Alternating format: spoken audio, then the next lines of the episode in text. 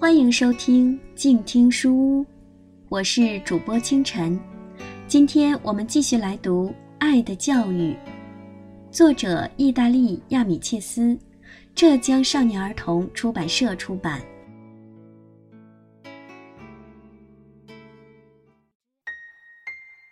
绅士和卖炭者，十一月七日。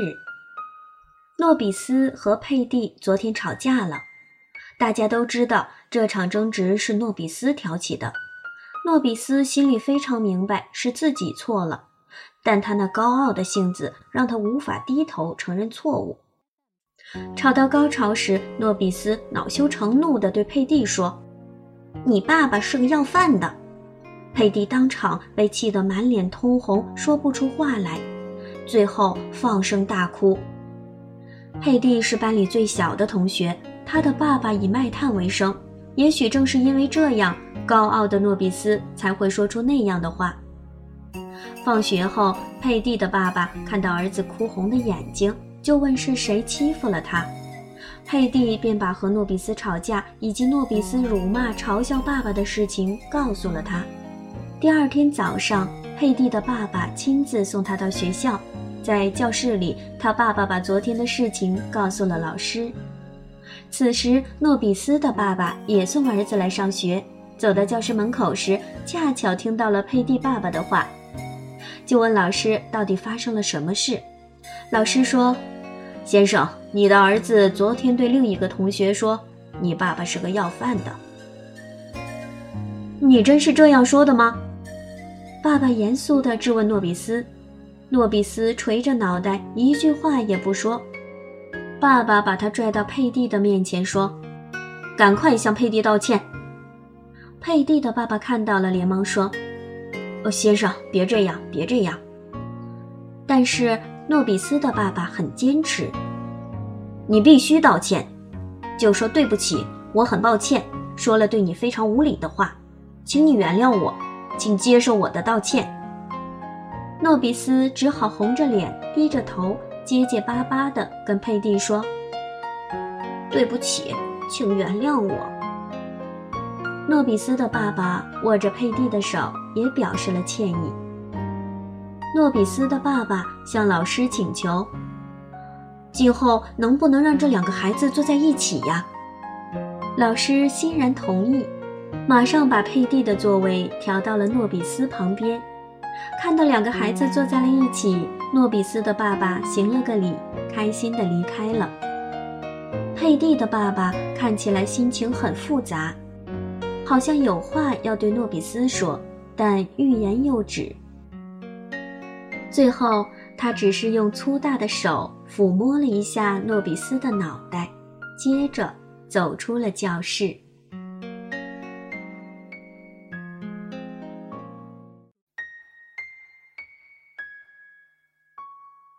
同学科列蒂，十一月十三日。今天我打算去找朋友一起到河边玩耍，在半路上遇到了我的同学科列蒂。在一辆载满柴火的货车前，科列蒂来来回回地搬运着柴火，他干得很带劲，额头上都出了汗了。我跑过去问：“科列蒂，你在干嘛呀？”科列蒂一边抱着柴火，一边说：“我在一边运柴火，一边预习功课呢。”听他这样说，我就问他是怎么做的。只见他抱起一捆柴火往店里走，一边走一边认真地背诵着动词的活用语法。再次返回货车搬运另一捆柴火时，他又在背诵动词的不同时态了。原来他背诵的这些内容就是我们明天法语课要学的知识。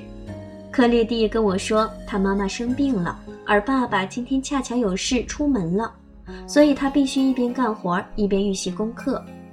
柴火终于卸完了，克列蒂对送货的人说了再见后，就请我到他家玩。他家的柴火店很宽敞，到处都堆着一捆一捆的柴火。墙上还挂着一杆秤，克列蒂说：“你不知道我今天有多忙，这大概是我记忆中最忙的一天了。光是上午我就跑了两趟柴火市场，腿都跑酸了，手也累得不灵活了。现在画画肯定画不好，我思量着还是先写作文吧。可是刚握起笔，就有客人来了。送走客人后，我拿起笔写了几句。送柴火的货车又来了。克列蒂一边跟我说着话，一边忙着扫地。我环顾四周，问：“克列蒂，你是在哪儿写作业的？”在这里呢。克列蒂领着我走进店铺后面的小房间，看得出这里既是厨房又是餐厅。里面摆着一张桌子，上面放着书和作业本。克列蒂指着作业本说：“你看，我才做到第二题呢。”说着，他拿起笔写了起来。这时，外面有人喊道：“里面有人吗？”克列蒂一边大声应着，一边跑出去。又是称柴火、算价钱，又是记账、送客人。弄完后，他再次回到桌子旁继续写作业。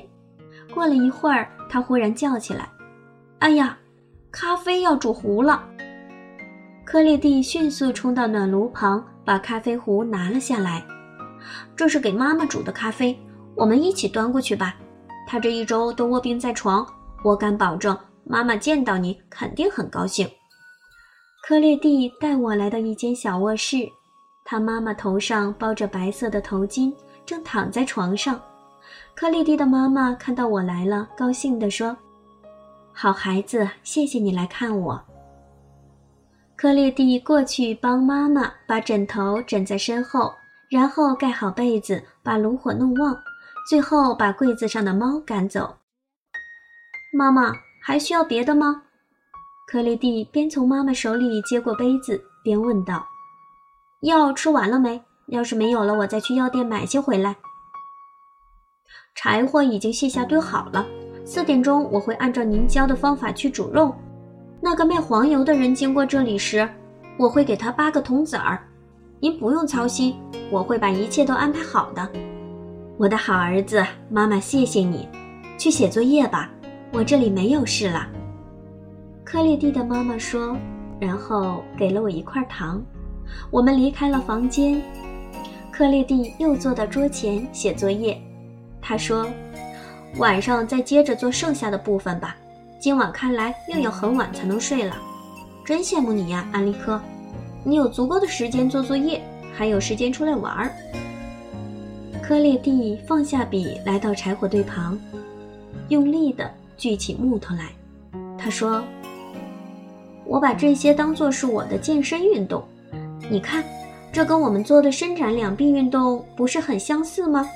等爸爸回到家后，看到我已经把这些柴火收拾好了，他一定会很开心的。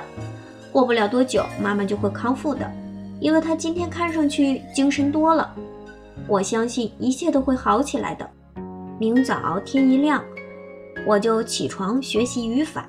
你看，送柴火的货车又来了，我得赶紧去卸货。这时。一辆装满柴火的货车停在了店门口，克里蒂跑过去跟货车司机说了几句话，又跑了回来。他对我说：“对不起，亲爱的朋友，失陪了。明天学校见吧。很高兴你来我家，再见。”说完，他跟我握了握手就跑开了，又开始边写柴火边预习功课。克列蒂说他很羡慕我所拥有的幸福。其实他并不知道，他才是真正幸福的人呢。他既能学习，又能劳动，还能为父母分忧解难，比我能干一百倍啊！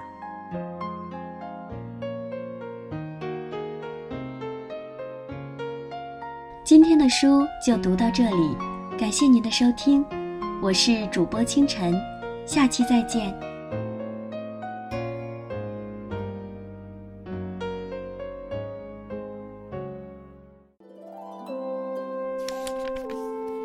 读书是我们了解世界的方法，也是我们每天最好的娱乐。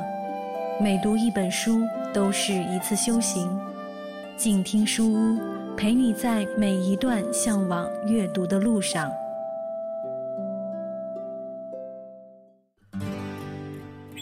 远方自由的雪山，我们要走多远？